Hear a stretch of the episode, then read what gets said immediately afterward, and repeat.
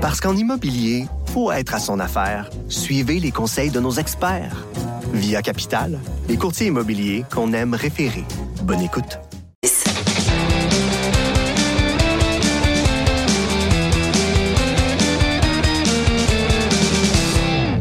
Hey, c'est les nouveautés de la semaine avec euh, Stéphane Plante dans la chronique Disque dur. Stéphane, rappelle-moi le concept. Hein? C'est un populaire, un euh, défi et un pour te faire plaisir. Ça? Euh, ben, grosso modo, c'est une portion, euh, oui, une petite gâterie personnelle, une portion défi, défi d'écoute et un disque québécois, le plus possible. Ah oui, c'est ça, il y a le disque québécois. Euh, oui, oui, oui. C'est qui le défi? Le défi cette semaine, il est, euh, je, je- j'ai triché un peu, c'est pas vraiment un défi, c'est peut-être Oh. Blink 182.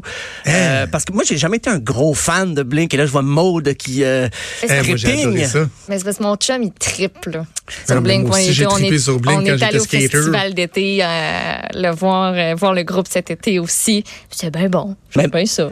Ben moi, euh, quand je dis ça, j'ai toujours été de ceux qui disaient non, c'est pas du punk. C'est pas du punk. Parce que à l'époque, c'est plus du pop punk. Et là, la portion pop sur l'album Nine est très assumée. Oh, ok. oh, vraiment, là, au départ, j'avais l'impression que c'était comme un sketch de Saturday Night Live où on se moquait de Blink-182 Hey. et que les vrais membres de Blink arrivaient à la fin, admettons, comme souvent c'est le cas des sketchs de Saturday Night Live, parce que Sauf qu'ils se sont pris au sérieux, on dirait, dans leur démarche. Au début, on les a connus, euh, c'est des rigolos là, dans leurs clips et tout Ben ça. oui.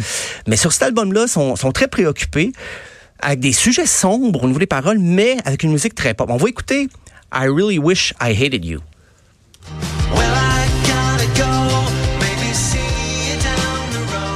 C'est pas le bon extrait, ça c'est j'ai Hop. un punch, mais c'est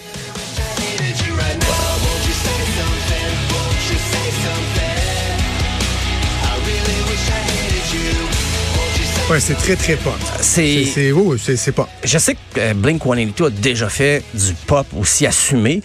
Mais des fois, ça va jusqu'à l'exercice de style. J'ai, trouvé là, avec euh, même de, de fameuses autotune là, qu'on entend dans la musique très très pop, dans le hip-hop, il y en a sur cet album-là.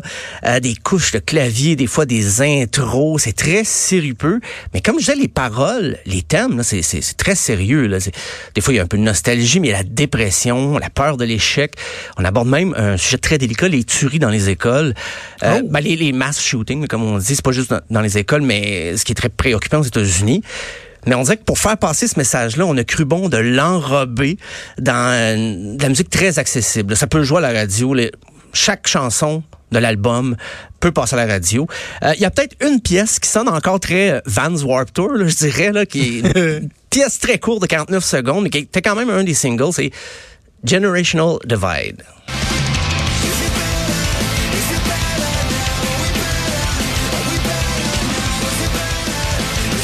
Ouais, ça, ça fait plus euh, Blink 182. Puis, tu sais, j'étais en train de, de me souvenir, moi, dans, dans le temps que j'écoutais ça, dans le temps de l'album Cheshire Cat, il y avait la chanson M&M's où une des phrases que les gens aimaient bien, c'est quand il disait My love life was getting so bland and there are only so many ways I can make love with my hand. une phrase qui aurait bien apprécié le Sius de la Mauricie. Euh, on était, on était dans, dans, dans le pas mal plus léger. là. Tout à fait. Vraiment. Oui, oui, oui. Parce que maintenant, quand il est question de- de- d'amour et de relations de couple, c'est plutôt par la négative, euh, mais sans tourner sans blague. Il y a moins d'autodérision dans, dans ces chansons-là que peut-être de l'apitoiement. Je dirais, là, c'est... J'ai l'impression qu'ils ils veulent que les fans de la première heure les suivent en montrant qu'ils ont atteint une certaine maturité. Mais comme je dis, pour la musique, c'est très, très accessible. On est très loin du punk. Euh, puis ils ont voulu nous préparer. Il y avait cinq singles. Avant même que l'album sorte officiellement, il y avait quand même cinq singles qui nous donnaient un avant-goût de la tournure euh, très pop. Ben, une tournure qui était quand même entamée sur les, autres albums, mais euh, ça, c'est pleinement assumé. Mais comme je disais, c'est plus ou moins un défi parce j'aime le punk. J'aime la musique punk beaucoup. Mais euh, là, on n'est plus dans le punk avec Blink-182. euh, L'autre, ben, la portion, petite euh, gâterie personnelle. Plaisir coupable, mais pas vraiment coupable. Moi, j'aime beaucoup euh, les Gallagher. J'aime autant Noel que Liam. J'ai jamais pris position. OK. Un ou l'autre. J'étais un fan d'Oasis. Je suis allé les voir la première quand ils sont venus à l'ancien club Ah Soda oui, ici. J'étais Wow. là. Euh, déjà là, la dégaine de Liam, euh, son arrogance, tout était là. Euh, et je tiens à rappeler, Liam, c'est avec son album Why Me, Why Not, euh, qui vient de sortir. Liam est celui qui veut qu'Oasis revienne. Il s'en cache pas. Sur Twitter, il envoie des messages à son frère et tout ça. Tandis que Noel Gallagher, lui, est vraiment ailleurs, même dans sa composition. Euh, il tient un peu à, se démarquer. Mais euh, Liam Gallagher, lui, il veut encore faire des chansons rassembleuses, vraiment, pour que les gens fassent le lien avec Oasis. Et on va écouter d'ailleurs une pièce où il parle un peu de sa relation avec son frère. Euh, disons, c'est à mots couverts, mais c'est pas très subtil. La pièce s'appelle One of Us.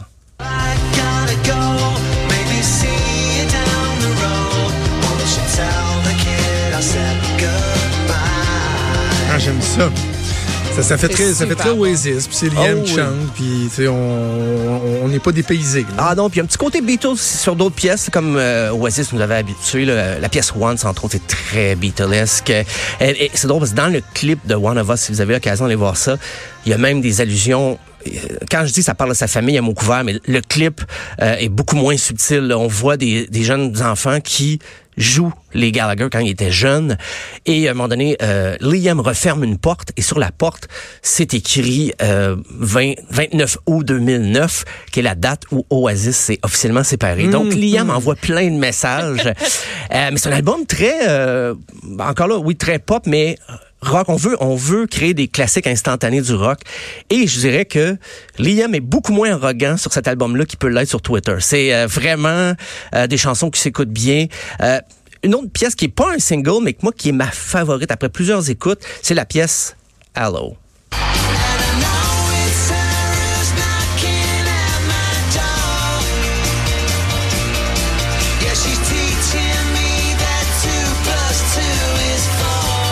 Es-tu surpris, Stéphane, que ce soit plus Liam qui veulent se, se, se rabibocher que, que Noel? Il me semble, moi, après avoir... Faudrait que je réécoute le documentaire, mais j'avais écouté le documentaire il y a deux ans, puis c'est drôle, j'aurais plus eu l'impression que ça aurait été le contraire. Euh, moi, je suis pas surpris parce Non? que c'est Noel Gallagher qui a vraiment décidé que c'en était assez, qui est parti. Euh, et Liam, il doit s'entourer. Il a écrit cet album-là, il a participé à toutes les chansons sur le plan d'écriture, mais il s'est entouré de professionnels de la chanson, des gens de studio. Tandis que Noel Gallagher, il fait tout par lui-même. tout faire tout seul, Il ouais, peut collaborer des fois, mais c'est lui le qui cerveau écrit. du groupe, hein. Et voilà. Donc, dès le départ, c'est lui qui avait écrit l'album Definitely Maybe, l'a écrit d'un bout à l'autre, paroles et musique, arrangements en plus. Donc, Liam Gallagher, c'est certain que lui, il fait toujours, il tend des perches à son frère tout le Ben, temps. écoute, même, il l'a invité à son mariage. Ouais, Puis Noël, il était comme, non, c'est clair que je vais pas. Puis ça- il a fallu que ce soit leur mère qui intervienne pour dire, euh, non, gars, tu vas te pointer. Ça pas de Ah oui, qu'il a été forcé par sa mère. Oui, il s'est Ah fait oui. forcer par sa mère. Mais- Et cette pauvre mère, d'ailleurs. hein. C'est incroyable. Parce que moi, ça, c'est quand je dis que, bon, je sais mon plaisir plus ou moins coupable, mais ce qui est mon plaisir coupable, c'est les rumeurs, tout ce qu'ils font. Les- Ils s'envoient des messages épouvantables chaque semaine sur Twitter. Ils savent très bien ce qu'ils font. Ils savent que ils font parler d'eux. L'album s'en vient, de sorte qu'on n'a pas l'impression qu'ils ont été loin de la scène parce que ils ont toujours entretenu. Ils savent comment faire en sorte que les médias parlent d'eux. Autant l'un comme l'autre. Les deux ont ce talent-là, autant Liam que Noël.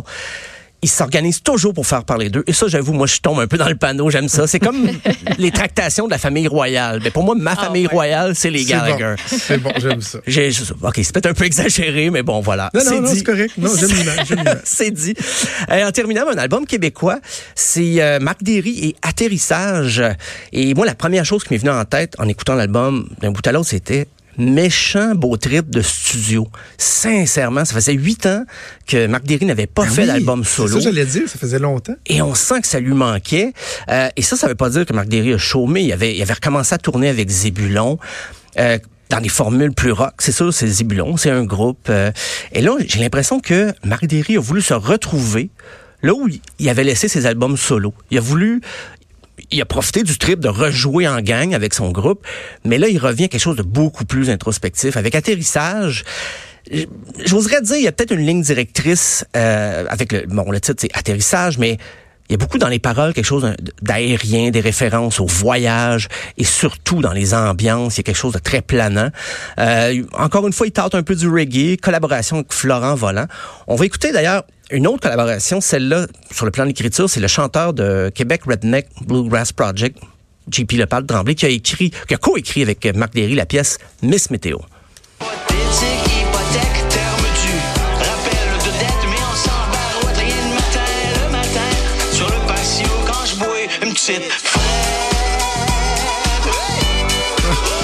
J'allais dire, ça ressemble pas tant à Marc Derry, mais à la fin, là, Oui, c'est ça. Là, on reconnaît le style. mais mais c'est intéressant comme commentaire parce qu'il y a- des passages que des fois ça sonne pas Marc Derry.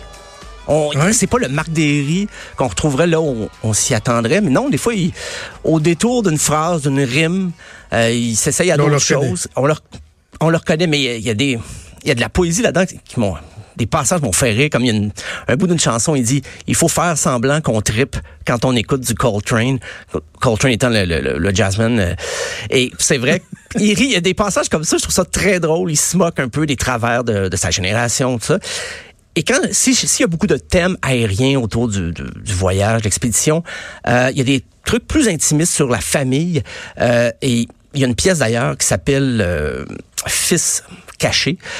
Je sais pas à quel point c'est une histoire vraie. Je connais pas Marc Derry dans l'intimité.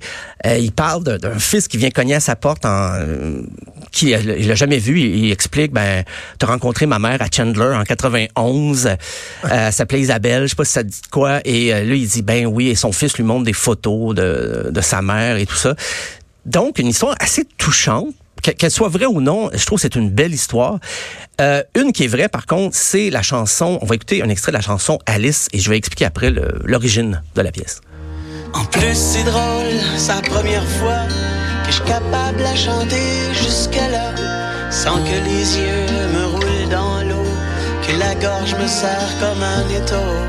Je l'ai écrit sur le bord d'un quai, au bord d'un lac C'est doux. C'est très doux.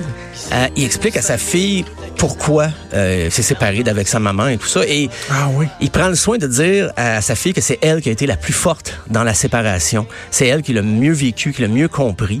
Parce que autant lui que son ex-conjoint euh, ont eu la difficulté à passer à travers. Donc, c'est c'est un livre ouvert. là. C'est vraiment... euh, on met le, le couteau dans la plaie et on remue.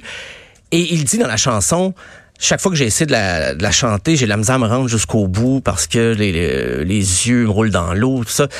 Donc, un, un Marc Derry, ben, qui nous avait habitués à des trucs des fois aussi euh, très touchants, mais là, c'est à fond.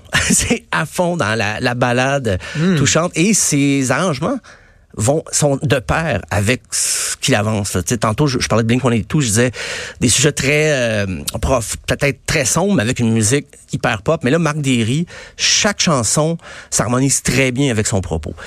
Donc, c'est atterrissage, c'est nouveau. C'est ceux qui aimaient toi qui est, qui est amant de, de, de potin pour les gens, sé- séparation, c'était avec Élise Marquis. hein, Oui, Élise Marquis. animatrice euh, J'ai- j'ai- hein. J'ai voilà. Donc c'est Voilà, euh, voilà. c'est dit. Vous l'aurez Eh, entendu si vous ne le saviez pas ici dans la chronique disque dur potin potin. vous l'aurez appris huit ans plus tard. Voilà. Alors, Liam Gallagher, euh, ben, Blink-182, Marc Diron, on a fait un beau tour. Merci Stéphane. Merci.